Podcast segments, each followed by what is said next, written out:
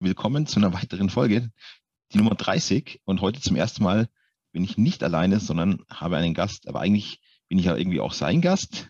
Der Jakob ist es. Der bat mich um ein Interview. Also er wird mich heute interviewen. Und ja, sag doch mal kurz, was du, was du machst und warum du auf mich aufmerksam geworden bist und warum du mich interviewst. Hallo Jakob. Hallo, ähm, ja, mein, mein, Name ist Jakob. Ähm, ich studiere an der Hochschule München und ich bin gerade im siebten Semester und schreibe im Moment noch meine Bachelorarbeit. Und ähm, ja, die Arbeit, die dreht sich rund um NFTs und vor allem, wie man dann NFTs mit äh, physischen Objekten koppeln kann. Und äh, da kommen einige interessante Fragen äh, immer mal wieder auf, vor allem auch eben zu den ganzen rechtlichen Aspekten. Und da es eben in, in Deutschland, aber auch weltweit gibt es da wirklich noch sehr wenige Informationen dazu, beziehungsweise die Rechtsgrundlage ist einfach noch sehr spärlich. Und da ist es auf jeden Fall ähm, einfach sehr interessant, ähm, praktisch äh, das, das, Ganze natürlich aus einer Juristensicht zu sehen. Deswegen, ich habe mir da ein paar YouTube-Videos angeschaut, habe mich da eben durchgeklickt und bin eben auch auf eines deiner Videos gekommen. Und ähm, dann dachte ich mir, ja, das wäre ja perfekt und habe dir dann eben auf LinkedIn geschrieben. Und das hat dann alles ganz gut funktioniert, würde ich sagen. Ja, cool. Wir hatten ja schon mal ein kurzes, wir hatten ja eigentlich schon mal ein kurzes Vorgespräch, das aber dann auch etwas länger gedauert hat, weil es ja schon total spannend war.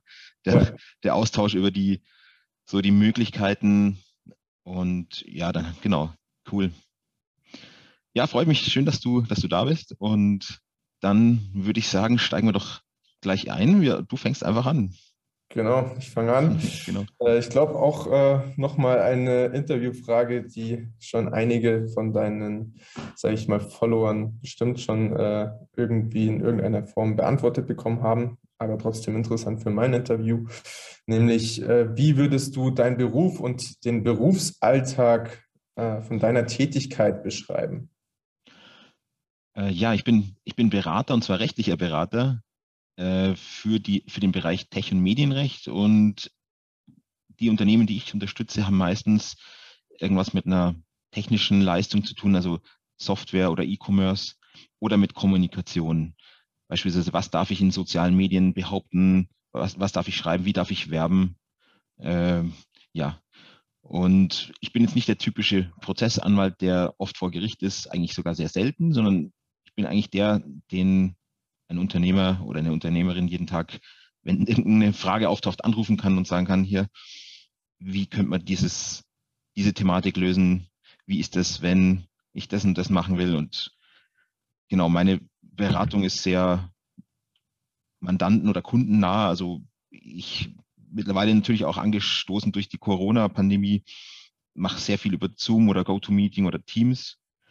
Äh, also relativ digital. Und natürlich habe ich jetzt persönlich die sozialen Medien seit vielleicht einem Jahr für mich entdeckt und merke, dass mir das auch Spaß macht, mein Wissen zu teilen. Also ich bin halt der Auffassung, das juristische Wissen alleine, das, das darf ruhig auch jeder haben und mitbekommen. Und ich, ich versuche auch immer, das sehr, sehr verständlich und ähm, einfach, so einfach wie möglich zu erklären, um den Leuten zu helfen.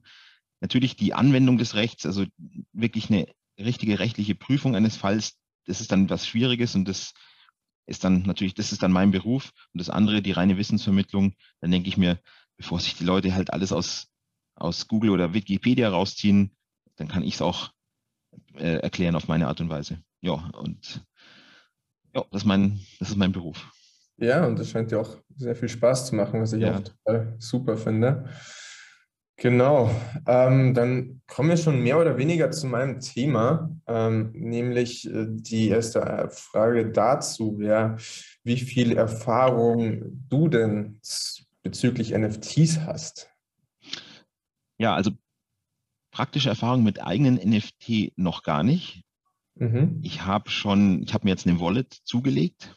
Ich habe nämlich, äh, also es gibt so ein, zwei Künstler, wo ich mir denke, okay, da könnte ich vielleicht mal irgendwann einfach mal aus Spaß so zum Lernen mein erstes NFT kaufen. Also ich habe mir eine Wallet zugelegt, ich habe einen Account bei der Börse Stuttgart. Also ich könnte loslegen, müsste halt nur noch äh, Bitcoin oder also nicht Bitcoin, sondern Ether oder sowas, müsste halt nur noch Kryptowährung kaufen, die in meine Wallet packen ähm, und dann könnte es auch losgehen. Aber natürlich, also ich, ich beschäftige mich im Zusammenhang in meinem Beruf fast mittlerweile fast täglich mit NFTs, weil ich es halt total spannend finde. Einmal, indem ich mir einfach Inhalte im Netz äh, anhöre oder ansehe und äh, natürlich auch Fachbeiträge. Es gibt schon den ein oder anderen juristischen Fachbeitrag auch in juristischen Zeitschriften zu diesem Thema Token, äh, in dem ich mir sowas reinziehe. Also ich, genau, keine praktische Erfahrung, aber ich äh, beschäftige mich eben auf meiner juristischen Ebene mit NFTs. Fair enough, sehr gut. Ähm, dann würde ich mal ganz kurz mein Verständnis von einem NFT erklären, damit man mal sieht, ob wir da auf, sag ich mal, einem Kenntnisstand äh, sind. Ähm, und das ist bestimmt auch für die Zuhörer sehr interessant. Ähm, das ist wirklich jetzt nur in zwei bis drei Sätzen. Ähm, genau, also laut meinem Verständnis ist ein nicht fungibler Token oder eben auch kurz NFT ein äh, kryptografischer Vermögenswert, der auf einer Blockchain mit eindeutigen Identifikationscodes und den dazugehörigen Metadaten gehandelt wird. Und ähm, dadurch, dass eben diese eindeutigen Identifikationscodes immer unterschiedlich sind, kann man eben alle voneinander unterscheiden. Und im Gegensatz zu Kryptowährungen können sie nicht gehandelt oder auf ähm, Äquivalenzen umgetauscht werden. Und das unterscheidet sich eben von fungiblen Token wie eben Kryptowährungen, ähm, die untereinander identisch sind und daher als Medium für kommerzielle Transaktionen genutzt werden. Ja. Zum Beispiel Ether bei Ethereum, da kannst, na, ist ja eigentlich egal, welchen, was für ein Ether du hast. Hauptsache, du hast eben so viel, wie du eben äh, gekauft hast oder wie viel dir zusteht. Und genau, und ich denke, ich, ich frage einfach mal nach, das ist auch äh, so dein Bild, das du von NFTs hast. Ja, genau. Also nochmal vielleicht genau zur Unterscheidung fungibel, nicht fungibel. Wie du schon gesagt hast, ähm, fungibel heißt auswechsel- oder austauschbar. Und so klassischerweise austauschbar wäre irgendwie ein 10-Euro-Schein, den ich gegen 10 äh, 1-Euro-Münzen austauschen kann. Es sind zwar unterschiedliche Gegenstände, die ich dann in der Hand habe, aber es spielt einfach keine Rolle rechtlich, äh, es spielt keine Rolle, was, was ich da habe. Es ist einfach Geld, es ist untereinander austauschbar. Es kommt eben nicht aufs Einzelstück an. Der einzelne Geldschein, den, der hat zwar natürlich eine eigene Seriennummer, aber den unterscheidet man nicht von einem anderen. Äh, genauso wie, wie Aktien. Äh, verschiedene Aktien sind auch untereinander austauschbar. Es ist völlig egal, welche Aktie ich da habe. Ich meine, heute gibt es ja Papieraktien so nicht mehr, aber die sind untereinander austauschbar und es spielt keine Rolle für den Wert, welche Aktie ich da habe. Und genau beim non-fungiblen Token, da ist es eben, wie du sagst, so, die sind zwar auch handelbar, also ich, ich kann ja ein, ich kann ja ein NFT dann veräußern, aber sie sind eben, es ist nicht, es ist einzigartig, es ist nicht einfach durch ein anderes ersetzbar. So wie ein, ein Kunstwerk ähm, von einem berühmten Künstler auch ein Unikat ist und das nicht durch ein anderes ersetzt werden kann. Während äh, genau ein Weinglas zum Beispiel ist durch andere Weingläser der gleichen Serie eigentlich ersetzbar. Es ist aber genau bei, bei einem Unikat wie jetzt einem einem äh, Kunstgemälde, genau, das ist nicht ersetzbar und auch nicht austauschbar. Und so, genau, so ist es auch bei non-fungiblen Token, weil sie halt einzigartig sind.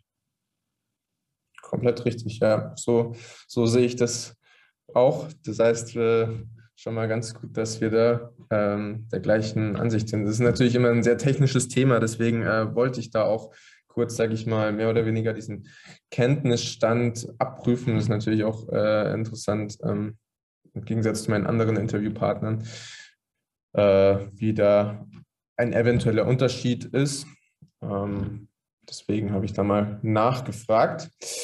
Ähm, genau, und kommen wir direkt mal zur nächsten Frage. Wie schätzt du denn den Kenntnisstand der Bevölkerung bezüglich NFTs ein? Also ich, glaub, ich glaube, dass der Kenntnisstand noch sehr gering ist oder sehr, sehr wenig verbreitet. Ich meine, also ist schwierig jetzt in Prozentzahlen auszudrücken, aber wenn du jetzt auf der, wenn jetzt 99 zufällige Menschen, also Erwachsene fragst, oder sagen wir mal Menschen vielleicht ab zwölf, vielleicht ein, zwei, drei Prozent wissen, was das ist, oder vier Prozent. Also das ist meine, das ist einfach meine Schätzung, aber mit, mit vielen Leuten, mit denen ich spreche, die wissen wirklich fast gar nichts darüber. Ähm, viele verwechseln es dann mit ETF und äh, sagen dann, hey, was ETF und so, Fonds und äh, nee, NFT ist, also und wenn man dann so erklärt, was das eigentlich, was das so ist, ja, dann ernte ich schon auch manchmal so ein so gewisse Fragezeichen in den Augen. Also ich glaube, der Kenntnisstand ist noch sehr gering. Wie siehst, wie siehst du das? Ich sehe das äh, ähnlich. Also das stimmt, da, da ist wirklich sehr wenig äh, Erfahrung drüber. Aber ich, wir können am Ende gerne nochmal äh, komplett drüber reden. Ich darf hier äh, am besten sehr wenig Bias reinbringen von meiner Seite. Ah, okay. ja, klar. Deswegen äh, lieben gerne reden wir da am Ende. Das drüber. machen wir am Ende, genau. Ich schreibe mir Fragen auf. okay. Genau, aber dann komme ich direkt zur nächsten Frage, damit äh, wir da auch möglichst schnell hinkommen. Ähm, woran denkst du, liegt denn das, dass eben so wenig Leute ähm, etwas davon wissen? Ja, also ich glaube, dass die, dass die Mainstream-Medien, also Tageszeitungen, Zeitschriften und so, haben dieses Thema halt noch nicht so auf dem Schirm oder so aufgegriffen früher war immer so, dass, also vor 20 Jahren oder so oder 30 Jahren war der Bausparer immer so ganz, ganz groß im Kurs. Dann kamen irgendwann die Aktien äh, mit, mit dem schlechten Start der Telekom-Aktie, haben dann die Leute wieder das Vertrauen in die Aktien irgendwie verloren. Dann kamen irgendwann die Aktienfonds, dann kamen zwei Börsencrashs, ich glaube 2000 oder 2001 und 2009. Ähm, Jetzt ist es so, dass viele zumindest schon wissen, was so ETFs sind. Ähm, also die nicht mehr von Hand gemanagten, äh, wie sagt man, Fonds, die den Index halt abbilden, aber halt automatisiert. Es haben zumindest jetzt schon viele auf dem Schirm, dass sowas langfristige Anlagemöglichkeiten sind, die gar nicht, vielleicht gar nicht so schlecht sind. Aber NFT wird, das wird als äh, einfach auch als, als sichere Anlageform noch wird es noch nicht so von den Mainstream-Medien gefördert. Und ich glaube,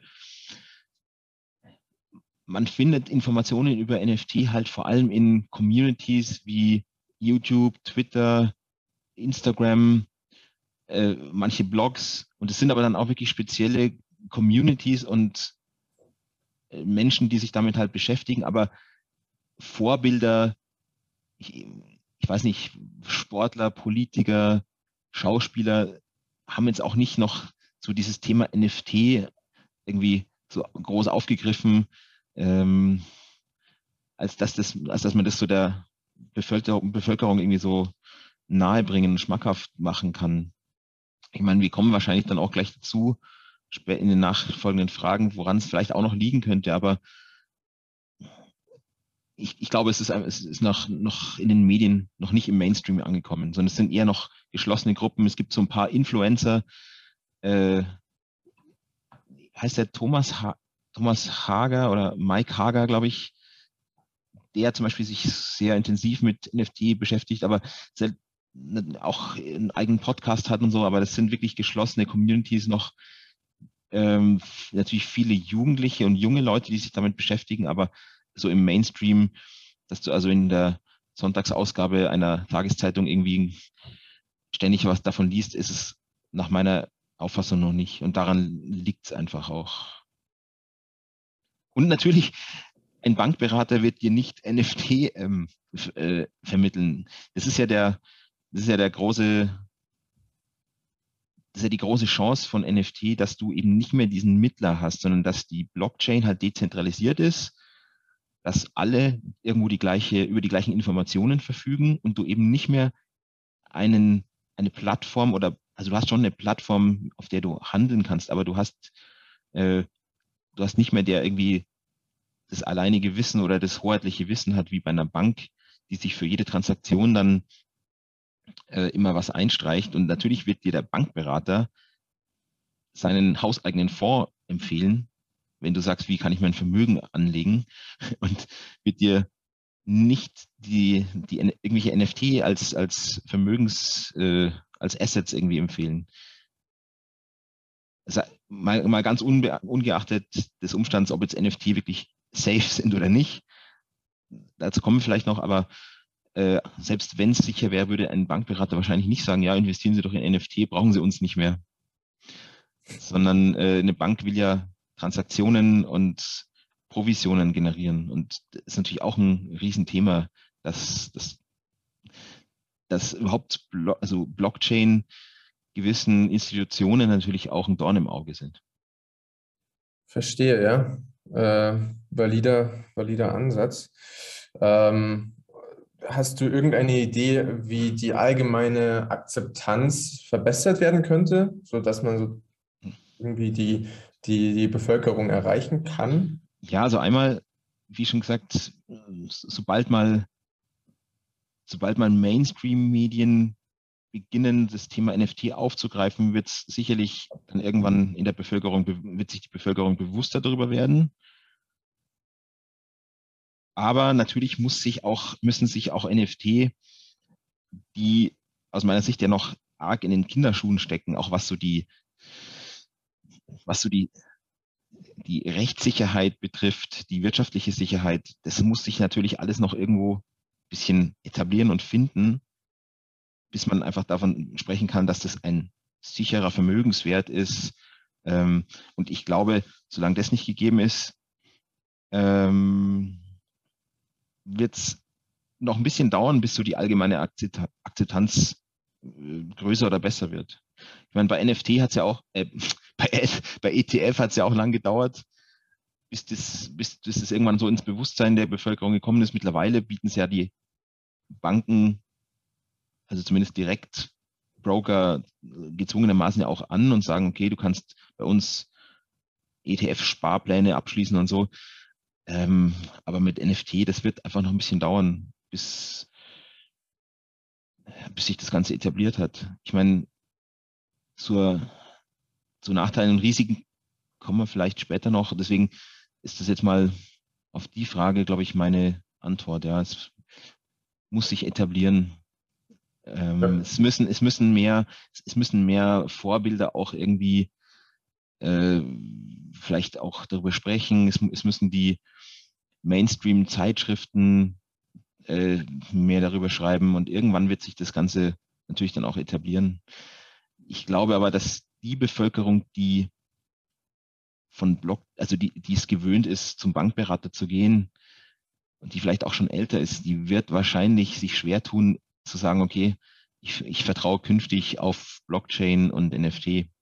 Also ich, ich glaube, dass vor allem junge Menschen, gerade so Generation Z, ähm, die ein Leben ohne Digitalisierung oder die ein Leben ohne Internet gar nicht mehr kennt, äh, dass die natürlich deutlich affiner für sowas sind und je älter und die werden und je mehr auch die junge Generation nachwächst, desto mehr wird das Ganze ins Bewusstsein kommen. Also ähm, klar steigen, glaube ich, die NFT-Transaktionen gerade massiv an, aber es ist immer noch insgesamt in der Bevölkerung halt noch ein ganz geringer Teil. Ähm, ja. ja, genau. Also wie schätzt du, sage ich mal, die zukünftige, äh, sorry, zukünftige Akzeptanz äh, von NFTs ein? Also sagen wir, gehen wir mal von einem Horizont von zehn Jahren aus. Also ich kann mich natürlich, das, was ich jetzt sage, ist halt so ein, da bin ich natürlich Klar, auch. Das ist deine Einschätzung. Das ist meine Einschätzung, da bin ich natürlich auch beeinflusst von, von gewissen anderen Menschen, die sich mit NFT deutlich mehr beschäftigen. Ich denke jetzt an Gary Vee zum Beispiel. Ähm, aber ich glaube, also dass NFT echt eine große Zukunftschance haben. Und wenn man jetzt mal sagt, so wie wird alles in zehn Jahren sein, glaube ich, wird die Akzeptanz deutlich größer sein. Es ist ja total krass, wenn man mal so zurückblickt, was war vor zehn Jahren, so 2011, äh, was war vor 20 Jahren, zwei, um 2000 rum, da gab's, da sind gerade die Internet-Flatrates, so DSL-Flatrates entstanden und gekommen. Nochmal zehn Jahre zurück, äh, hatte ich noch kein Internet, ja. Also, und ich glaube, also die, die, das Wissen oder das, es wird alles immer schneller und ich glaube, es ist total schwer vorstellbar für uns normale Leute, was in zehn Jahren sein wird. Aber ich glaube, das ist nochmal ganz krass.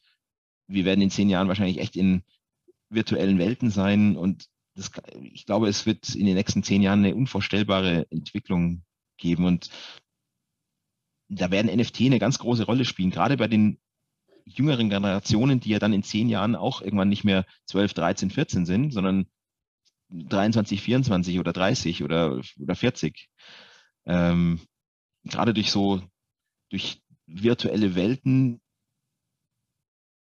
wo NFT dann später bestimmt eine große Rolle spielen werden. Also ich, ich glaube, NFT spielen in Zukunft eine Riesenrolle, ja. Ja. So. Sehe ich, sehe ich ähnlich. Ähm, und jetzt kommen wir eigentlich schon zu deiner, sage ich mal, ja, Masterfrage, die speziell für dich eigentlich ganz interessant sein dürfte. Ähm, nämlich die Gesetzesgrundlage, wie ich schon äh, am Anfang gesagt habe, bezüglich NFTs ist in Deutschland eben noch recht spärlich. Und wie schätzt du diese Gesetzesgrundlage, die bis jetzt besteht, als Hürde für den Gebrauch von NFTs ein? Ja, also Gesetzesgrundlage ist in der Tat, was NFT betrifft, spärlich, weil diese NFT, also überhaupt Blockchain-Technologie, die Dezentralisierung, dafür ist das Gesetz überhaupt nicht ausgelegt. Das Gesetz kennt halt die klassischen Verträge, was ich einen Kaufvertrag, einer gibt Geld, der andere gibt einen Gegenstand oder kennt so dieses Geschäft mit Banken, die halt so als Vermittler irgendwie handeln, aber oder das, das man, man kennt halt Gesellschaften, in der halt Leute äh, verbunden sind durch einen Gesellschaftsvertrag. Wir wissen im Gesetz, wie Verträge zustande kommen durch Angebot und Annahme. Und all das wird irgendwo durch durch die Blockchain-Technologie halt auf den Kopf gestellt. Ähm, ich kann dir nachher auch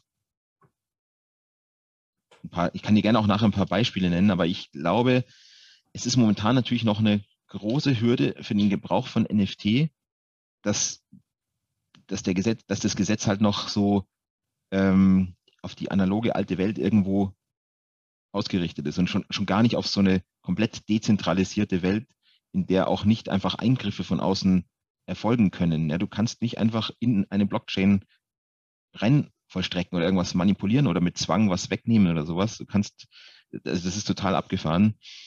Ähm, es ist natürlich für den Gesetzgeber immer so, der hinkt immer so ein bisschen den, äh, den technischen Entwicklungen hinterher. Und die technischen Entwicklungen, die werden immer rasanter, immer schneller. Aber auch die, das Zustandekommen von Gesetzen wird wird irgendwie immer komplizierter, weil immer mehr Leute mitreden und du immer mehr beachten musst, unionsrechtliche Vorgaben und so weiter. Ähm, das heißt, es ist echt schwierig, glaube ich, und eine totale, total große Herausforderung für Gesetzgeber hier ähm, hinterherzukommen. Aber es gibt noch keine Gesetze zu NFT, es gibt noch kein Gesetz, das wirklich sagt, was ein, was ein NFT ist. Und äh, genau, deswegen, ich schätze den, ich schätze da das als große Hürde, dass es halt noch nicht die Rechtssicherheit gibt. Ja. Äh, wenn, oder vielleicht hast du schon mal das mitbekommen, ähm, dass, dass es irgendeinen Fall gegeben hat bezüglich NFTs. Und dazu ist eben die Frage, wie werden rechtliche Fälle bezogen auf NFTs aufgrund von dieser Ausgangslage behandelt? Ja, also ich kenne noch keine, also ich, ich kenne mich ja wirklich nur sehr gut im deutschen Recht aus und darf auch nur im deutschen Recht beraten. Und ich kenne jetzt noch keine, äh, keine Rechtsprechung in Bezug auf NFT. Aber ich kann dir mal so ein paar Szenarien halt einfach sagen, wie es mhm. behandelt wird. Also einmal muss man so, die erste Frage ist halt immer, was ist eigentlich ein, also was passiert, wenn ein NFT gehandelt wird? Ja, das, äh, das Token wechselt irgendwo seinen Inhaber und der Verkäufer des Tokens erhält ja dann einen Kryptowert dafür. Sei es einen vorher ausgemachten oder wenn es in der Auktion versteigert wird, halt das Höchstgebot. Ähm, wenn du jetzt ein physisches Kunstgemälde kaufst, ist es ganz klassisch ein, ein Kaufvertrag zwischen dem Künstler und dir. Du gibst ihm Geld und du kriegst das Kunstwerk. Und bei NFT ist es so, das Geldgeben und das Empfangen von, von dem Kunstgegenstand, das muss man da nicht mehr irgendwie manuell vollziehen, sondern es liegt ja da ein Smart Contract zugrunde, also ein sich selbst ausführender Programmcode, der eben, wenn bestimmte Ereignisse eintreten, halt äh, zu bestimmten Rechtsfolgen führt. Also zum Beispiel beim, bei der Auktion für ein NFT äh, führt dann der Programmcode aus, okay, der, der halt das Höchstgebot abgegeben hat, von dessen, aus dessen Wallet wird halt ein, wird dann der Kryptowert entsprechend automatisch dann transferiert und das NFT ist dann nicht mehr, also Inhaber des NFT ist dann nicht mehr der ursprüngliche Inhaber, sondern der, der es ersteigert hat. Und das Ganze passiert vollautomatisch. Ähm, wie gesagt, ich habe noch nie in so einem Blockchain-Programmcode reingeschaut, aber äh, mich da eingelesen und es wird halt dann natürlich an den Blockchain, da, an die Blockchain ein neuer Datensatz dran geschrieben und jeder kann nachvollziehen, äh, wer halt der neue Inhaber des NFT ist. Jetzt ist aber eben das Problem, ein, ein echter Vertrag kommt halt immer durch Angebot, Annahme zustande. Und da hast du schon das Problem, dass ein Smart Contract nach der derzeitigen juristischen Meinung gar kein echter Vertrag ist. Es kann zwar sein, dass das, was im Smart Contract ausgeführt ist, auch vertraglich so gewollt ist. Und klar, bei einem NFT-Kauf, ich zahle das und das und bekomme ein NFT, ähm, ist es eigentlich relativ klar, dass da auch ein Kaufvertrag irgendwo rechtlich dahin, also über, über dem Ganzen schwebt und dass dann auch dieser Smart Contract das Richtige ausführt. Aber richtig problematisch wird es dann, wenn es um die Nutzungsrechte geht, zum Beispiel. Ähm, ein NFT-Käufer will möglicherweise das NFT nicht nur, also er will ja nicht nur das Token besitzen oder Inhaber eines Token sein, sondern das Token bezieht sich jetzt beispielsweise auf einen Kunstgegenstand, also auf ein digitales Kunstwerk, das äh, auf einem Server liegt. Wie heißt das Interplanetary File System? Darauf verweist dann das NFT. So, und jetzt sage ich, okay, ich habe irgendwie so ein cooles, so ein, ich sage jetzt mal, einen coolen Board Ape gekauft. Den will ich jetzt gerne als Twitter-Profilbild oder als Twitter-Avatar nutzen. Jetzt stellt sich die Frage, darf ich das überhaupt? Hat, erlaubt mir das der Urheber? Jetzt mag zwar vielleicht in dem Smart Contract irgendwie drinstehen, ja, du erwirbst auch Nutzungsrechte an diesem digitalen Kunstwerk. Wenn aber der, der dir das NFT verkauft hat, diese Nutzungsrechte vom ursprünglichen Urheber gar nicht bekommen hat, dann kann er dir die auch nicht weitergeben. Also das heißt, dann, dann führt ein Smart Contract was aus oder beinhaltet etwas, was aber rechtlich gar nicht möglich ist. Oder jetzt äh, theoretisches Beispiel, ähm, der Smart Contract führt sich automatisch aus, aber es stellt sich heraus, dass der, dass eine der Parteien gar nicht geschäftsfähig ist. Keine Ahnung, äh, krank oder minderjährig, die Eltern genehmigen das Geschäft nicht, dann kannst du auch nicht diesen, diesen Smart Contract, der sich selbst ausgeführt hat, einfach wieder, du kannst ja nicht irgendwo draufklicken und sagen, das wird jetzt rückgängig gemacht, sondern das, das Ganze ist dann ausgeführt und zwar automatisch und du kannst es auch nicht wieder einfach umkehren. Du kannst zwar eine entsprechende Transaktion neu starten, die das Ganze wieder rückabwickelt, aber du kannst es nicht einfach irgendwie umkehren. Und das ist eben das Problem, dass vor allem im Urheberrecht, wenn, es um Kunstwerke geht, Und gerade um Nutzungsrechte, also was darf ich mit dem digitalen Kunstwerk machen, da kann es echt zu großen Diskrepanzen kommen, weil das Urheberrecht ist sehr streng. Das heißt, wenn du auch beim physischen Gemälde, zum Beispiel, wenn du einfach ein Kunstwerk kaufst, dann darfst du es zu Hause bei dir hinstellen, du darfst es auch ausstellen in einer Galerie, aber du darfst es nicht zum Beispiel abfotografieren und das Foto ins Internet stellen. Weil du erwirbst mit dem Gegenstand, den du kaufst, nicht automatisch Nutzungsrechte. Und beim NFT ist es auch so, nur weil du ein Zertifikat, ein, also ein NFT ist ja sozusagen so eine Art das ist ja eigentlich nichts anderes als ein Datensatz, also ein, Zertifik ein digitales Zertifikat, das halt sagt, okay, du bist der Einzige, der das Zertifikat Nummer so und so mit einer bestimmten ID hat zu dem digitalen Kunstwerk. Es sagt aber noch nicht aus, dass du Nutzungsrechte hast. Ähm, das sagt auch nicht aus, ob das Kunstwerk nicht als physischer Gegenstand auch gehandelt wird. Also gerade über die Nutzungsrechte, da kann es richtig zu Schwierigkeiten kommen. Und ähm, das ist eben das Problem. Äh, und wie gesagt, ich kenne noch nicht die praktischen Fälle, weil das alles noch total in den Kinderschuhen steckt und du weißt ja so, bis es mal zu einer Gerichts, zu einem Urteil kommt, vergehen ja oft viele Monate, gerade beim, beim Landgericht kann das mal ein Jahr dauern. Ähm, und so lange so lang gibt es jetzt NFT auch noch nicht, dass da schon so viel rechtlich gestritten wird. Ja. Äh, aber wie gesagt, also problematisch ist zum Beispiel, wenn du ein NFT kaufst und der, der Kauf müsste jetzt aus rechtlichen Gründen rückabgewickelt werden, aber der Verkäufer ist gar nicht wirklich ermittelbar, weil du hast jetzt nicht seine, seinen Namen, seine Adresse, sondern du hast halt vielleicht nur irgendwie eine IP-Adresse oder irgendeinen irgendein Alias-Namen oder der Verkäufer sitzt irgendwo auf einer Karibikinsel. Ja, was willst du da machen? Kannst ja nicht ihn auf einer Karibikinsel, äh, du könntest theoretisch schon, aber du, es macht keinen Sinn. Es ist praktisch nicht vollstreckbar. Und selbst wenn du in Deutschland einen NFT-Kauf aus irgendwelchen Gründen rückabwickeln willst, weil einer geschäftsunfähig ist, weil, übers, weil, der, weil vielleicht das Geschäft sittenwidrig ist oder so, auch dann musst du es wirklich, du brauchst dann quasi die Mitwirkung des Vertragspartners, um es rückabzuwickeln. Und das macht es echt total, ähm, ja, total schwierig. Mm. Und ja, angenommen, ja. Angenommen, äh, mir würde jetzt sowas passieren, dass ähm,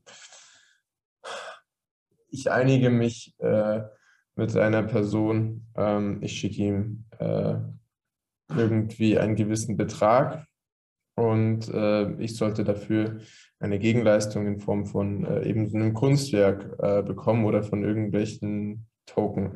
Angenommen, ich schicke ihm das und das Ganze wird nicht über irgendeine Plattform wie OpenSea ausgeführt. Ähm, und ich bekomme aber mein, mein Kunstwerk nicht. Ähm, wenn ich da jetzt äh, diese Person praktisch mit rechtlichen Schritten äh, hier belangen möchte, dann äh, werden dann Referenzfälle herangezogen oder wie, wie, würde, wie, würde, wie würdest du das angehen? Oder ja. sind da.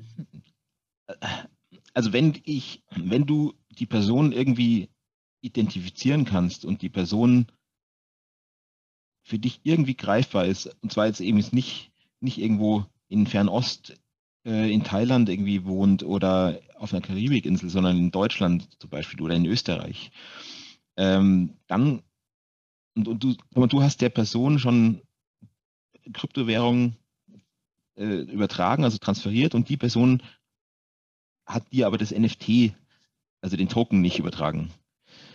Und, und weil eben da kein Smart Contract das jetzt irgendwie automatisch ausgeführt hat, wartest du jetzt darauf. Dann könntest du natürlich diese Person, wenn du sie kennst, gerichtlich in Anspruch nehmen, also erstmal außergerichtlich und dann gerichtlich und kannst sie dazu auffordern, dir das Token zu übertragen. Und sowas würde sich dann auch vollstrecken lassen. Also du könntest dann, das ist dann, das ist dann eine persönliche Handlung, die diese Person halt selber vornehmen muss, weil du kannst ja nicht, du kannst ja nicht diese Handlung selber durchführen. Also du kannst nicht äh, selber sagen, hey, liebe, liebe Blockchain, ähm, ich bin eigentlich, ich habe das gekauft, ich möchte das jetzt haben, das NFT, sondern du, du brauchst zwingend halt die Mitwirkung dieser Person. Und sowas kann man dann schon im Notfall vollstrecken. Also du kannst, du kannst so eine Person wirklich äh, verklagen auf Übertragung des NFT. Okay. Und wenn die dann nicht mitmacht, ja, dann gibt es halt Ordnungsgeldandrohungen und notfalls sogar Beugehaft. Mhm. Aber wie gesagt, das funktioniert halt dann, wenn du die Person auch wirklich kennst. Und das ist sehr schwierig. Genau. Das ist natürlich so, wenn du, wenn du ein NFT von einem jungen Künstler, der jetzt, sagen wir mal, in Hamburg lebt, kaufst, dann wirst du auch nie so ein Problem haben, weil du kennst den und du kannst dich mit ihm auch nochmal vertraglich über Nutzungsrechte und sowas einigen. Das Problem ist immer dann, wenn du halt spekulierst und irgendwelchen krassen Deals machst, Board Ape äh, irgendwo aus irgendeinem sonstigen anderen Teil der Welt kaufst, dann hast du halt, wenn mal was schief geht, hast du, hast du ein Problem. Ja. Ich, ja, stimmt. Ja. Äh, ich, auch nicht auf meinem Mist gewachsen, aber es gibt halt Leute, die sagen, 99 Prozent aller NFT-Projekte werden scheitern. Es wird also irgendwann mal so eine NFT-Blase auch platzen und am Ende bleiben halt die NFT übrig von Menschen oder Institutionen, die halt werthaltig sind und die Wertschöpfung betreiben und ein gutes Marketing haben. Weil ein NFT lebt ja auch nur von seinem Ruf. Ja. Genauso wie ein physisches Gemälde, ob das jetzt viel oder wenig wert ist, ist ja auch irgendwo Marketing des Künstlers oder der Ruf des Künstlers oder die Einzigartigkeit. Das, was die Menschen, die, also der Wert, den, den Menschen halt einem Kunstwerk zuordnen, hat ja auch was damit zu tun, wie ist, wie ist der Künstler in der Gesellschaft so anerkannt. Und bei NFT wird es wahrscheinlich halt auch so sein.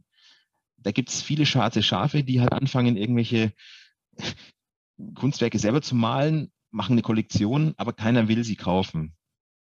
Oder ein Künstler verspricht die Einzigartigkeit eines digitalen Kunstwerks und mintet dann aber äh, mintet es dann äh, mehr, mehrfach ich weiß zwar nicht, wie das, ob es technisch möglich ist, dass du das exakt gleiche, äh, eine exakt gleiche Grafikdatei mehrfach äh, auf einer Blockchain minden kannst, weil der, es wird doch da irgendwie ein Hashtag, äh, nicht ein Hashtag, ein Hashwert gebildet, aber du kannst ja auch ein Pixel oder irgendwas, eine Kleinigkeit in so einem Bild verändern. Ja. Ähm, das sind so Gefahren, dass wenn, wenn NFT, also wenn die Künstler auch unseriös sind oder die, die Verkäufer unseriös sind, dann scheitern natürlich auch irgendwann langfristig die Projekte, weil der Ruf einfach äh, schlecht wird. Ähm, aber ja, genau, also das, zurück zum Thema, also das, das wäre jetzt mal so ein Szenario. Anderes Szenario, genau, du benutzt halt ein digitales Bild als Twitter-Avatar und der Künstler kommt dann und sagt, hey, äh, das habe ich niemandem mal, das habe ich niemandem erlaubt. Und dann kriegst du vielleicht eine Abmahnung und musst es halt wieder rausnehmen, musst vielleicht Geld zahlen äh, weil dir jemand Nutzungsrechte irgendwie versprochen oder übertragen hat, die, die er selber gar nicht hatte. Also diese Kette zurück zum Urheber muss halt immer lückenlos sein, wie auch im normalen Geschäftsleben außerhalb einer Blockchain. Also in der herkömmlichen Welt, sage ich jetzt einfach, muss es auch immer so sein, wenn du irgendwie Bilder im Internet hast, dann bist du dafür verantwortlich, dass du alle Nutzungsrechte dafür hast und kannst nicht sagen, ja, das wusste ich nicht. Und ja. so ist es natürlich bei NFT auch. Und das sind halt alles so rechtliche Risiken, über die sich die Leute natürlich keine Gedanken machen, was auch gut ist, weil sonst würde wahrscheinlich jeder immer sagen, ah, ich mach's nicht, ich mach's nicht. Und es braucht ja die, die Menschen, die sich trauen. Ja. Welche, welche weiteren Nachteile oder Risiken siehst du denn noch bei NFTs? Außer jetzt zum Beispiel die rechtlichen. Naja, Spekulationsrisiken natürlich, dass also man, man hört es ja, ich meine, Bibel hat jetzt im vergangenen Jahr für, neun, ich glaube für 69 Millionen US-Dollar ein, die, dieses Bild 5000 Tage, diese, diese Collage äh, versteigert. Ähm, die, diese Board Ape Yacht Club äh, Affen werden zu irrsinnigen Preisen gehandelt. Ich glaube, Justin Bieber hat für 1,3 Millionen äh, vor ein paar Tagen irgendwie ein Board Ape gekauft und so. Ich meine, muss sich vorstellen, ja, das ist ein digitales Kunstwerk, ähm, ja, versehen mit halt so einem NFT, also mit einem Zertifikat und 1,3 Millionen Euro oder nicht Euro, sondern US-Dollar werden dafür gezahlt. es kann natürlich auch irgendwann sein, dass die Blase total platzt und die massiv an Wert verlieren. Das ist ein Problem, wenn zum Beispiel, also hinter, hinter, hinter erfolgreichen NFT-Kollektionen oder NFT-Kunstwerken steckt ja immer entweder eine erfolgreiche Gruppe oder zumindest ein erfolgreicher Künstler. Und wenn die halt irgendwie irgendwann keine Lust mehr haben oder sagen, hey, interessiert mich nicht mehr und quasi ihre Community vernachlässigen, vernachlässigen kann es natürlich sein, dass diese Werke dann massiv an Wert verlieren. Ähm, dann gibt es natürlich auch technische Gefahren. Also äh, es werden teilweise Plattformen gehackt. Vor einiger Zeit ähm, sind von irgendeiner Plattform, ich weiß nicht welches war, glaube ich, Kryptowährungen in Wert von 300 Millionen gestohlen worden. Das war der Vorteil, dass das natürlich dann fungible Token waren. Oder also die konnte man dann einfach ersetzen. Die Plattform hat gesagt, der finanzielle Schaden ist nicht besonders groß für uns. Wäre das ein nicht fungibles Token gewesen, wäre es natürlich unwiederbringlich, weil du kannst, du kannst ja nicht von außen einfach eingreifen und einem Dieb, den du nicht ausmachen kannst, dem das wieder wegnehmen so wie es in der realen Welt ist, wo die Polizei äh, durch staatlichen Zwang irgendwo jemandem was wegnehmen kann. Das funktioniert bei einer Blockchain nicht, weil es gibt keine Zentralinstanz, die da einfach eingreifen kann. Ja, genau, also das, also Spekulation, Sicherheit und natürlich auch einfach durch Unwissenheit der Menschen, die mit NFT erstmals zu tun haben, Unwissenheit vor den ganzen rechtlichen Hürden, Nutzungsrechte, äh, Ver Vertragsschluss und so weiter. Mhm. Genau, also das, das sind so die, sind so, glaube ich, die großen Risiken. Siehst du auch irgendwie, äh, oder hast du, hast, siehst du auch weitere große Vorteile noch? Ja, natürlich. Also oder Chancen? Ich, ja, ja, ich, also ich sehe große Chancen sobald mal auch die, die rechtliche Lage so ein bisschen durchschaubarer wird und sobald das alles ein bisschen etablierter wird, gibt es natürlich extrem große Chancen. Wie gesagt, das, das, was ich jetzt so angesprochen hatte, also gerade die Spekulation mit digitaler Kunst oder digitaler Musik oder irgendwelchen anderen Sachen, das ist die eine Sache. Aber es gibt ja große Unternehmen wie Nike, Adidas und so, die voll auf diesen NFT-Markt einsteigen. Und deswegen, ähm, das ist genau gut, dass du das fragst, weil, oder das, mir fällt es gerade ein, also gerade wenn auch große Unternehmen irgendwann in diesen NFT-Markt einsteigen, auch dann wird es natürlich zum Bewusstsein der Bevölkerung beitragen. Also das war ja deine ursprüngliche Frage. Und Adidas macht das jetzt zum Beispiel, die ähm, die bringen Token auf den Markt. Und viele große Unternehmen beginnen jetzt damit. Und je mehr große Unternehmen jetzt anfangen, auch NFT zu verkaufen, keine Ahnung, äh, ja, genau, NFT zu verkaufen, desto, desto größer wird die, das Bewusstsein. Und bei so großen Unternehmen wie Adidas und Nike ist es natürlich so, dass man da deutlich safer sein kann, wenn man ein NFT kauft und hat halt da gewisse Chancen, dass, dass sowas auch an Wert steigt oder gro große Chancen einfach, weil du keinen, keinen Mittelsmann mehr hast, wie eine Bank oder irgendeine Plattform, die immer bei jeder Transaktion irgendwie ihre Finger im Spiel hat, sondern das, du kannst es ja wirklich auf der Blockchain völlig dezentralisiert äh, handeln. Macht es natürlich für Künstler brutal spannend. Künstler hatten ja bislang immer das Problem, die, du bist erstmal ein paar Jahre brotlos, ja, stellst deine Kunstwerke her, irgendwann verkaufst du sie an eine, eine Galerie und viele Jahre später wirst du, wird vielleicht, werden vielleicht deine Kunstwerke ähm, oder wirst du als Künstler bekannter, deine Kunstwerke steigen an Wert. Und jetzt verkauft zum Beispiel so eine Galerie dein Kunstwerk für eine Million. Du kriegst nach dem Urheberrechtsgesetz relativ wenig davon. Und auch der private Kunsthandel außerhalb von, von, von Kunstgalerien ähm, ist für, für die Künstler eigentlich gar nicht nachvollziehbar und sie bekommen wirklich nicht, nicht wirklich was davon. Und das ist eben der große Vorteil, dass du, in, dass du, sobald du ein NFT generierst, also mintest, kannst du ja in den Metadaten hinterlegen, dass du bei jeder weiter, bei jedem Weitertransfer als Künstler ähm, einen bestimmten Prozentsatz vom Transaktionsvolumen bekommst. Also zum Beispiel vom, je, vom jeweiligen Kaufpreis sieben Prozent oder zehn Prozent. Mhm. Und das macht es für Künstler brutal lukrativ und spannend, ähm, in, also in, die, in diese Technologie zu investieren. Also allein schon darauf zu investieren, dass sie sagen, ich minte meine, meine Kunstwerke auch als NFT oder digital oder ich mache nur noch in digital. Ja. Und dann natürlich auch so Schwarzmarkt-Szenarien wie Tickets, Eintrittskarten für Konzerte, die auf dem Schwarzmarkt, also die eigentlich 100 Euro kosten oder 50 Euro und auf dem Schwarzmarkt für 2000 Euro gehandelt werden. Was ich einziges Guns N' Roses Konzert äh, im Jahr oder einziges U2-Konzert in zwei Jahren oder so. Ja, da kostet halt so ein, so ein Ticket dann auch mal 10.000 Euro. Und was bekommt U2 oder der Ticketverkäufer davon oder der Konzertveranstalter? Gar nichts. Also es verdient dann halt nur der, der sich frühzeitig irgendwie Karten gekauft hat. Und auch da kannst du zum Beispiel zukünftig halt Eintrittskarten als NFT verkaufen, als Token und, und hinterlegen, dass bei jedem Weiterverkauf, egal zu welchem Preis, die, der ursprüngliche Verkäufer halt immer davon profitiert. Ja.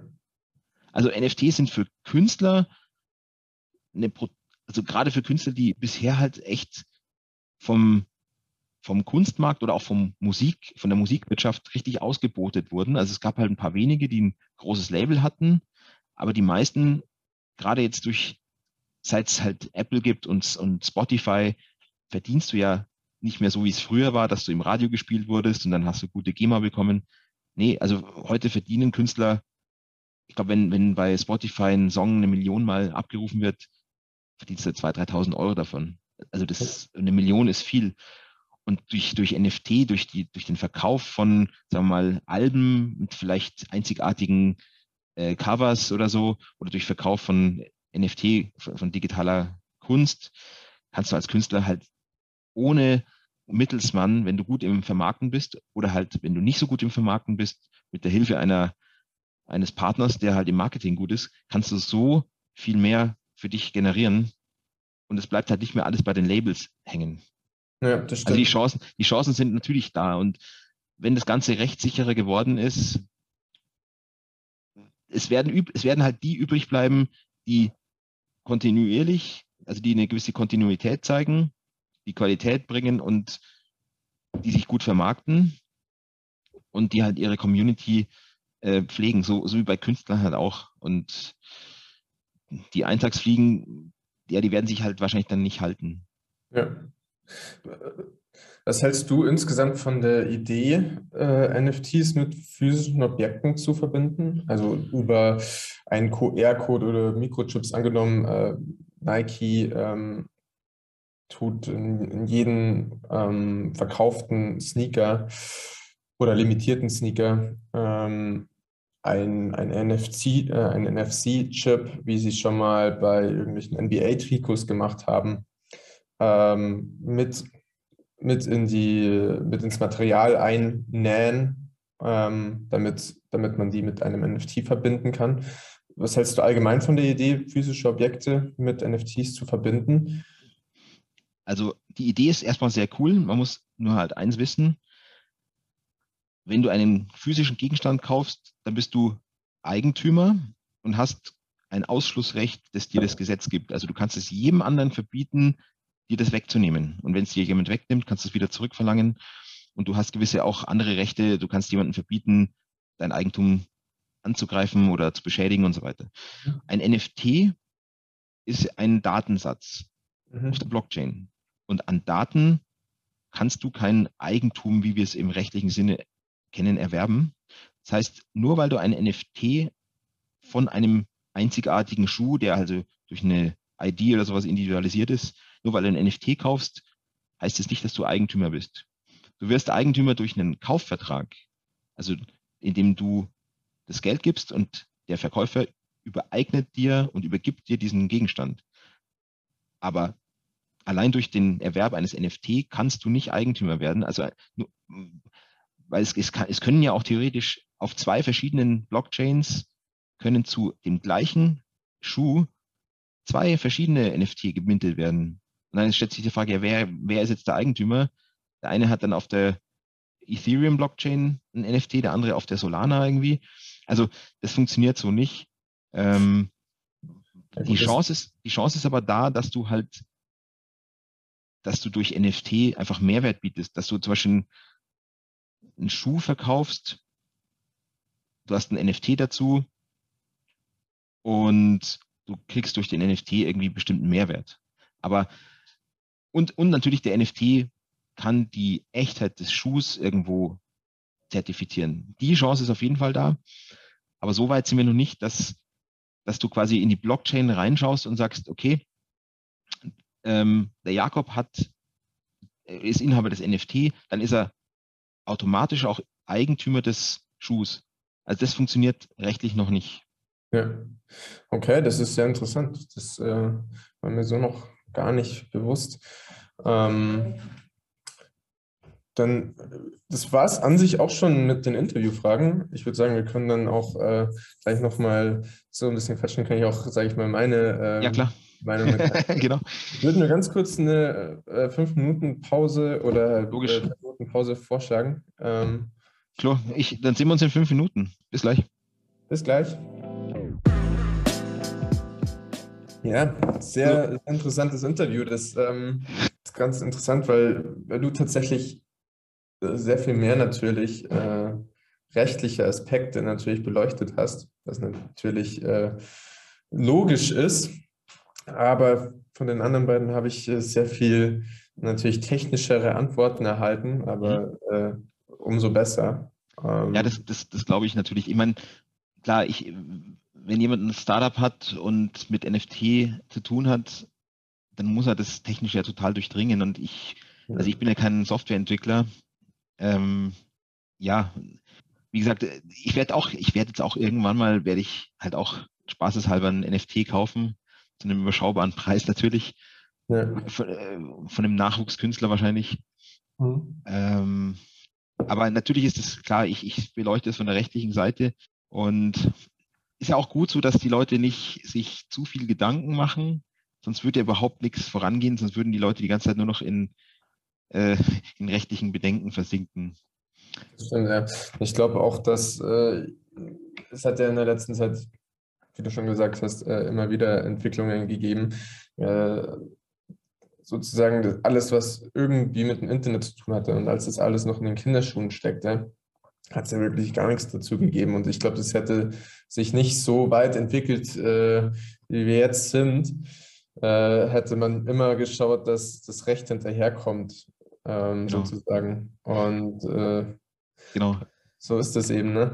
Ähm, bezüglich, ich äh, gehe jetzt nochmal von vorne durch. Ja, ja. Also, ähm, du hast gemeint oder mich gefragt auch als Rückfrage, wie ich denn das sehe mit ja, der, ja, der Bevölkerung. Ähm, und ich habe eine Statistik gesehen, ähm, die, die haben eben verschiedene ähm, Menschen in unterschiedlichen Ländern gefragt. Und ähm, da liegt Deutschland nach Japan auf dem zweiten Platz von den Menschen oder von dem Anteil der Menschen, die am wenigsten äh, etwas von NFTs wissen. Und mhm. bei Deutschland lag da die Quote bei ungefähr 85 Prozent. Äh, ich denke, es war ungefähr 85 Prozent, müsste ich nochmal nachschauen. Mhm. Aber die Zahl habe ich im Kopf. Ähm, also 85 Prozent haben sozusagen noch nie von NFTs gehört, schweige denn wissen, ja. was es genau ist. Und äh, ja, das ist natürlich eine sehr, sehr hohe Zeit, wenn man mal bedenkt, dass in Amerika gerade äh, alle irgendwie äh, oder hatten zumindest von, von hier aus das Gefühl, dass alle äh, in dem Thema mehr oder weniger drin sind, weil sie irgendwie äh, durch die Spekulationen ähm, sich einen hohen Gewinn erhoffen oder, oder andere. Ja. Das ist eine, das ist Wahnsinn, ja. Ja, ich, was hatte ich geschätzt? So zwei, drei, vier, fünf Prozent irgendwie. Ja. Aber dann. Das war gar nicht mal so schlecht. Ich, ich ja. kann mir auch vorstellen, die, die natürlich was von NFTs gehört haben, äh, die wissen halt, okay, das ist vielleicht irgendwie ein Anlageobjekt, aber ähm, oder halt irgend, es ist ja nicht immer ein Anlageobjekt, ne? Ja, ja. Äh, man kann es ja auch äh, über verschiedene, über verschiedene Use Cases ähm, diskutieren, aber die wissen, okay, es ist irgendwas auf der Blockchain, aber wissen es auch nicht genau, ne? Und ja, ähm, ja. Ich glaube, das ist so viele, gar nicht so schlecht. So viele, so viele spannende Anwendungsfelder. Also mir fällt jetzt auch noch gerade eins zusätzlich ein, so in der Forschung, wenn es darum geht, wer, wer hat was zuerst gesagt irgendwie. Ja, das, äh, das spielt ja oft eine Rolle, dass du sowas auf, bei der, bei der Blockchain kannst du ja die Timestamps nicht irgendwie verändern, äh, also den Zeitpunkt, wann eine Information in die Blockchain geschrieben wurde. Ähm, also die, An also die, der Anwendungsbereich ist riesig. Es gibt Länder in Südamerika, glaube ich, wo du, wo du äh, per NFT einfach, äh, Quatsch, nicht per NFT, sondern per, per Kryptowährung einfach Dinge des täglichen Lebens bezahlen und kaufen kannst, weil das eine bessere Währungsstabilität hat als die normale Fiat-Währung. Da sind wir in Deutschland schon sehr hinten dran. Liegt natürlich wahrscheinlich auch durch unsere krasse Regulierung, unsere Gesetzeslage hier. Wir sind halt nun mal ein Gesetzesstaat mit einem sehr, mit ein bisschen schwerfälligen Staatsapparat oder Rechtsapparat, der schon gut funktioniert. Ähm, du hast natürlich hier viel mehr Rechtssicherheit als in anderen Ländern. Du bist hier natürlich auch viel mehr vor Willkür geschützt. Das muss man auch mal ganz ehrlich sagen. Und wenn du jemanden verklagst, hast du auch eine wirklich eine ernsthafte Chance auf, auf Rechtssicherheit und musst nicht wie in anderen Ländern zehn Jahre warten, bis es mal zu einer Verhandlung kommt. Also du hast, das ist halt, es gibt Vorteile und Nachteile an so einem System, wie wir es hier haben. Ja, ich glaube auch, dass äh, in Deutschland, äh, sage ich mal, allgemein gesehen auch noch ein bisschen vorsichtiger sind als äh, ja. die, die Menschen in, in, Amerika oder in anderen Ländern. Ja. Ähm, das, glaube ich, auch noch mit reinspielt. Ne? Ja, klar, die, also die Deutschen, gerade durch, durch, durch zwei Entwährungen praktisch, also ich glaube, die, die krasse Inflation, wann war das nach dem Ersten Weltkrieg? Ja. Und dann natürlich nach dem Zweiten Weltkrieg äh, gab es dann auch eine neue Währung. Also haben, Menschen haben öfter mal wieder alles verloren irgendwie und sind natürlich extrem vorsichtig. Ja. ja, definitiv. Und die Deutschen sind natürlich auch so sehr auch ängstlich. Nicht wie Amerikaner, die sagen, okay, ich, ich kaufe mein Haus auf Kredit und wenn es nicht läuft, mein Gott, äh, dann mache ich wieder was anderes. Und äh, ja es geht immer irgendwie weiter. Deutsche sind da anders gestrickt. Ja. Ich meine, ja. ja, du wirst wahrscheinlich bei der letzten Frage, wo es um die Idee mit den physischen Objekten geht, da habe ich ja gesagt, hey, ähm, Eigentums, also ein Ausschlussrecht nicht. Das wird dich wahrscheinlich auch besonders interessieren, oder? Weil du ja. diese Idee so ein bisschen. Definitiv, das ist, ja. sehr interessant. Ähm, du hast auch gemeint, dass dass eben so ein Schuh natürlich auf zwei Blockchains äh, gemintet werden kann, einmal irgendwie Solana oder Ethereum. Ähm, natürlich besteht die Gefahr, ich denke nur, wenn, wenn äh, eine, ein Konzern, so, so jemand wie Nike oder wie Adidas minten wird, dann äh, werden sie das nicht auf zwei Blockchains gleichzeitig minten. Und sobald es auf eine Blockchain gemintet wird, ähm, kann man es natürlich als Privatperson irgendwie dieses NFT zwar auch noch auf Solana minden, aber dann sieht jeder, okay, dass äh, eine Privatperson der Urheber dieses eine dieses eines äh, NFTs auf der anderen Blockchain ist und dann ist ja sozusagen dieser Hintergedanke, ähm, das als Echtheitszertifikat und als äh, Eigentumszertifikat äh, zu nutzen, auch hinfällig. Ähm, Weshalb ich, glaube ich, praktisch in dem Fall dieses Multi-Chain-Problem da nicht so als Problem ja. sehe. Ich glaube, das kommt wirklich nur ein Problem, wenn wirklich äh, irgendwelche arglistigen ähm, äh, Privatpersonen äh, denken, okay, jetzt mache ich ein NFT äh, und äh, hoffen, dass da natürlich Leute Geld für ausgeben und sich dann dazu auch noch denken, okay, äh, ich versuche ähm, hier zweigleisig zu fahren und versuche auch noch über die andere Blockchain mit demselben äh, Kunstwerk Geld zu verdienen. Ich glaube, da ist dann eher das Problem. Ich glaube, sowas würden die Konzerne nicht ja, machen. Gebe ich dir vollkommen recht, weil man, es wäre ja auch denkbar, dass ein Konzern sagt, okay, ich stelle den Schuh mit der gleichen ID zweifach her, würde aber ein Konzern niemals machen. Also. Vertrauen spielt, spielt natürlich eine große Rolle, aber nicht nur was NFT betrifft, sondern auch mit allen Dingen, die irgendwo limitiert sind. Ja. Das heißt, okay, das ist auf 50 Stück limitiert und Nike produziert 200 und das kommt raus, ähm, dann hat der Konzern einen riesen Image-Schaden und das würden die deswegen schon nicht tun. Genau. Wäre sehr, sehr sinnlos. Und so ist es auch, glaube ich, äh, genau, würde, also schon ein Konzern würde nicht zwei NFT gleichzeitig minden. Und du kannst natürlich auch, ähm, du kannst natürlich auch nachvollziehen über die Blockchains, welcher war zuerst, mhm. weil du musst ja erstmal eine Schuh-ID, das ist ja nicht irgendwie ein Nummer 1 bis 500.000, sondern das sind ja wahrscheinlich irgendwelche sehr verschlüsselten Codes, die auch einzigartig sind. Den müsstest du ja erstmal kennen. Und erst dann, und ich meine, Nike ist der Konzern, der das als erstes kennt, mintet ein NFT. Und dann ist es halt auch das allererste NFT, das besteht. Und dann ja. weißt du auch, okay, das, das Ding ist das Original. Und ja. eben, wie ja. du sagst, immer wenn, wenn ein seriöser Konzern dahinter steht, glaube ich, ist das Ganze deutlich ist, also ist das Ganze werthaltig und macht das Ganze auch total Sinn.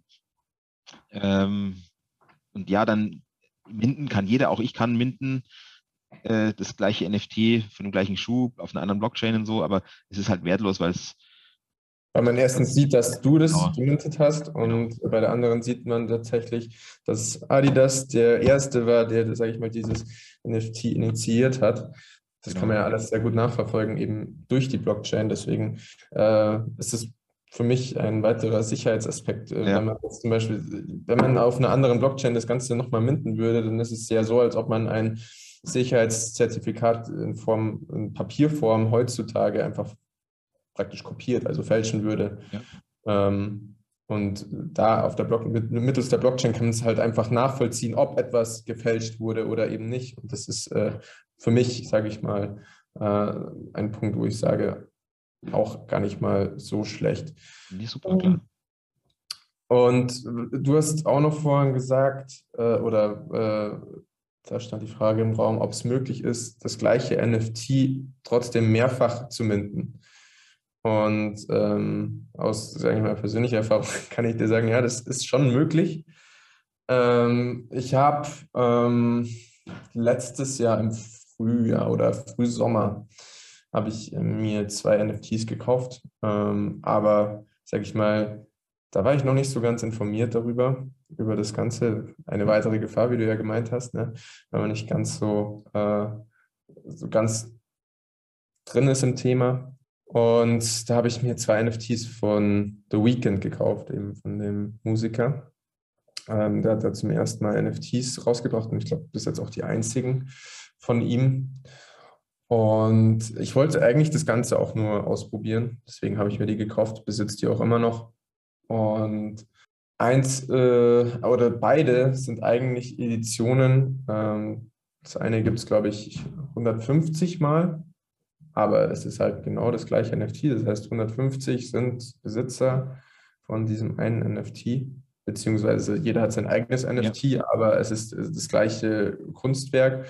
Und das andere, das eine war tatsächlich limitiert auf 150 Stück und das andere war eine sogenannte Open Edition, glaube ich, heißt es. Ähm, und da konnte in einer bestimmten, in einem bestimmten Zeitraum konnten äh, die, die Leute, die daran interessiert sind, sagen, okay, ich möchte das. Und dann wurden auch genau so viele Editionen hergestellt oder gemintet, ähm, bei der die Menschen gesagt haben, okay, ich möchte das. Das heißt, ich glaube, von dem gibt es irgendwie 1300 äh, Stück von dem anderen. Ähm, was ich jetzt äh, für mich im Nachhinein völlig äh, Schwachsinn ja. sehe, außer der Weekend hat in, in, Zukunft irgendwie noch andere Use Cases im Kopf, wo, äh, bei denen er sagt, okay, derjenige, der Inhaber von, diesem, von dieser Edition ist, der hat äh, beim, beim nächsten Konzert äh, Vorrecht, ein Ticket zu kaufen oder so. Klar, und du weißt ja nie, ob nicht doch, weil das halt mal so eine Open Edition war, die aber auch nur 1300 Mal existiert. Du weißt ja nicht, ob das nicht auch mal irgendwann. Genau, ob die trotzdem Mehrwert haben. Ja, klar. Trotzdem, deswegen, ich habe da auch jetzt nicht viel Geld für ausgegeben. Ähm, ich war einfach nur daran interessiert, wie überhaupt das Ganze abläuft. So ja. hätte ich wahrscheinlich auch nicht so richtig äh, den Sinn hinter einer augmentischen äh, verstanden oder ja, cool. ich weiß gar nicht, was das ist. Und ähm, ja, also auf jeden Fall möglich. Ähm, die, der Wert schwankt dann trotzdem auch zwischen bei einer Open Edition. Ähm, das heißt, obwohl es das gleiche Werk ist, kann, äh, ist natürlich der Wert bei manchen anders. Zum Beispiel, wenn du, sage ich mal, diese, die werden auch gelabelt. Ne? Der, der, die erste äh, gemintete Edition hat eben den Hashtag 1 äh, vorne dran stehen. Ne? Und die ist, ähm, sehen viele als mehr als einen höheren Wert an als eine Edition, da wo ein Hashtag 53 steht. Okay, ja. Und die werden dann ein bisschen höher gehandelt, aber eigentlich ist es das, genau das Gleiche, bis auf die Nummer. Ja, ja, ja. ja also irgendwie, genau, es kommt immer total, glaube ich, auf die Seriosität des ursprünglichen Künstlers oder des, ja. des Erstellers an, ja. Mhm. Und das ist aber auch schon immer so gewesen. Ne? Ja, genau, genau. Um, ähm, natürlich, wenn du jetzt halt irgendwie einen Street Art Künstler siehst, aber dann hast du ja auch irgendwie deinen dein Bezug dazu, weil, weil du ihn vor dir siehst, wie er gerade vielleicht irgendwas malt, dann hast du da vielleicht auch einen gewissen Bezug dazu und siehst, okay, das ist mir wert, äh, ihm ein Kunstwerk abzukaufen. Ähm, aber wenn jetzt irgendjemand im Internet, den man halt überhaupt nicht kennt und wo man auch, sage ich mal, das, das, Kunstwerk oder das, was der, derjenige herstellt, äh, wo du nicht genau sagen kannst, okay, was steckt da jetzt eigentlich dahinter, dann würdest du es ja eigentlich auch nicht kaufen. Ja. Oder nur, ja, wenn es mir gefällt, nur zu einem sehr geringen Preis, weil, genau, weil ich nicht, weil ich nicht weiß, was dahinter steckt, genau. genau. Richtig. Ich glaube, das ist natürlich jetzt bei den NFTs so ein bisschen durch den Hype, sind dann natürlich Leute unvorsichtig und denken einfach wahrscheinlich nur, ja, Hauptsache ein NFT, der mir irgendwie Gewinn bringt, ja. aber beschäftigen sich gar nicht so sehr mit, äh, mit den Personen oder Unternehmen, die dahinter stecken. Deswegen, ja, genau. Und ich glaube, das ist das, warum das äh, vielleicht äh, oder ziemlich sicher eine Blase sein könnte. Vor allem, ne, also für viele NFT-Projekte, nicht für alle, ja, meiner Meinung nach. Aber ja. Ich meine, was auch spannend ist, wenn, keine Ahnung, du hast jetzt einen Schuh und du hast den passenden NFT dazu, der die Echtheit des Schuhs zertifiziert. Du kannst natürlich den Schuh ja auch einfach auf der Straße an, an jeden beliebigen Menschen verkaufen. Ja. Und dann ist diese Person halt Eigentümer des Schuhs geworden, aber noch nicht Eigentümer des NFT. Also Du wärst dann NFT eigen, also Inhaber des NFT. Der würde dann sagen, okay, du bist Inhaber des, Inhaber des NFT, aber schon das zeigt ja, dass ohne weiteres möglich ist, das Eigentum völlig unabhängig von dem NFT weiter zu veräußern. Ähm, das, da gibt es im Recht auch schon so Stimmen, die sagen, das ist nicht so, aber es ist schon noch Mainstream, dass an Daten und auch an Blockchain-Daten kein, also da entsteht kein, kein Eigentum. Ja. Macht auch irgendwo Sinn, Eigentum hat ja so eine gewisse Publizität, also jeder muss quasi sehen können, wer Eigentümer ist, entweder mhm. durch den Besitz oder durch irgendwelche Eintragungen in irgendwelche öffentlichen Register. Und so eine Blockchain, eine bestimmte Blockchain ist ja auch auf die Mitglieder irgendwo begrenzt. Das, das kann noch nicht diese Publizität haben. Aber allein schon als Echtheitszertifikat und auch als Nachweis macht Sinn, klar. Ich sehe äh, das genauso, dass das natürlich äh, auseinanderfallen kann. Ähm, ich sehe das aber noch so ein Ticken, sage ich mal, naiver. Ähm, nämlich, meiner Meinung nach macht, machen NFTs natürlich vor allem Sinn tatsächlich bei wirklich seltenen Schuhen. Es gibt ja, ja. wirklich Schuhe, die zu, also wirklich normalen Nike-Schuh, der irgendwie für, für 180 Euro Retail, also halt von Nike direkt an den Kunden für 180 Euro verkauft wurde ähm, und dann auf dem Sekundärmarkt äh, Preise annimmt von 1500 Euro. Ne? Also wirklich ein, ein, sehr hoher Gewinn für denjenigen, der sich diesen Schuh holt und ähm, enorme Preisspanne, ne, die sich da ergibt. Und wenn jetzt ein Nike da sich entscheiden würde, da ein NFT mit reinzupacken, ja, also halt über einen QR-Code, über einen NFC-Chip darauf zu verweisen, auf auf diesen NFT und zu sagen, okay, das hat einen digitalen Zwilling, das eben eventuell als Echtheitszertifikat dienen kann, dann denke ich auch, dass jeder, der Interesse an so einem Schuh hat, der so teuer ist, ja. auch weiß, okay, es gibt ein NFT dazu. Und niemand würde sozusagen den Schuh kaufen, einfach so ja. auf, auf der physischen Ebene und aber nicht das NFT mit Ja, richtig. Weil sobald eben diese zwei auseinanderfallen und praktisch derjenige, der diesen Schuh dann kaufen möchte, aber das, das NFT nicht hat, der könnte dann weiterhin nicht beweisen, dass, das, äh, dass dieser Schuh Ja, ja, ein Original ist. Ne? Weil, weil woher auch? Er, hat ja, er ist ja nicht im Besitz des NFTs. Genauso ist auch der Besitzer des NFTs, ähm, ist für ihn auch das NFT wertlos, wenn er diesen Schuh nicht mehr hat. Weil wer möchte denn ein Echtheitszertifikat ohne das physische kaufen? Ja. Ne?